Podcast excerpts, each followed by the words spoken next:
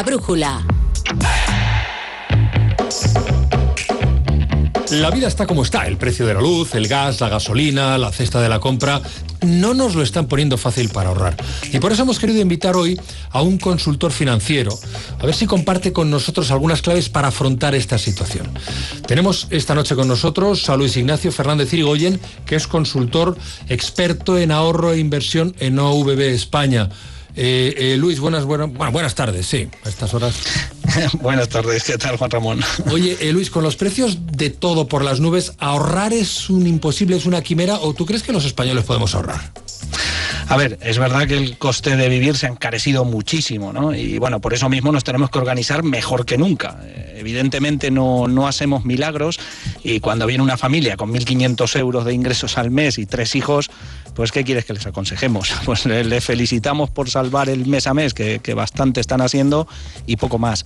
Pero bueno, hay muchas familias que sí pueden ahorrar, ¿no? Lo, que pasa que, que, bueno, el poder o no poder ahorrar, aunque, aunque suene simplista, a veces es una cuestión más de, planificación.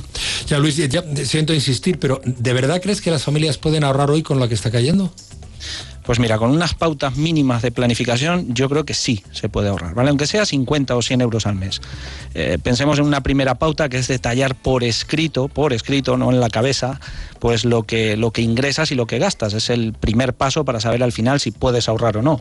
Una segunda pauta podría ser pues que un experto en ahorro, pues aquí viene el minuto de gloria nuestro, pues te haga un estudio específico de tu situación y, bueno, y que cumpla eso con tus objetivos de vida, ¿no? Hay gente que quiere ahorrar para la universidad de la hija el día de mañana, hay gente que quiere ahorrar para su jubilación, en fin, cada uno tenemos nuestros objetivos de vida y de familia. Y luego una tercera pauta que es obligarte a ahorrar pero además como suena, obligarte. O sea, domicilia en tu cuenta bancaria habitual el día uno de cada mes, pues bueno, un traspaso fijo de 50, 75 o 100 euros a tu plan de ahorro. No esperemos al día 31 a ver si te ha sobrado algo para ahorrar, porque al final no lo harás. Ahorra el día 1 porque dinero que no ves, dinero que no gastas, ¿no? Así que en VB siempre decimos lo mismo, que, bueno, le pagamos a todo el mundo y resulta que nos dejamos a nosotros mismos para el final, así que págate primero a ti mismo. Vale, eh, un poco me ha respondido a esta pregunta, pero te la tengo que hacer. Si, te hacemos caso y nos organizamos así, eh, ¿cuándo sería el mejor momento para empezar a ahorrar? Pues cuanto antes, cuanto antes. Si empiezas la dieta para adelgazar hoy, pues mejor que dentro de un año. Así que con el ahorro tenemos que hacer lo mismo. Evidentemente no es lo mismo el ahorro en una pareja joven que, en una familia numerosa. ¿no? las cantidades que vayan a poder ahorrar y los plazos que manejen serán distintos. Bueno, pues eh, complétanos el puzzle, Luis. ¿En qué productos concretos tenemos que ahorrar? Pues mira, no hay, no hay un producto único para ahorrar. O sea, hay decenas de bancos y aseguradoras que, tienen centenares de productos de ahorro, pero bueno, puestos a recomendar pues que, sea un plan de ahorro tradicional con, con, una buena rentabilidad anual y a partir de ahí que el interés compuesto haga su trabajo. Y el interés compuesto, tranquilos todos, no es ningún plan de ahorro milagro, ni ningún paraíso fiscal, ni nada por el estilo.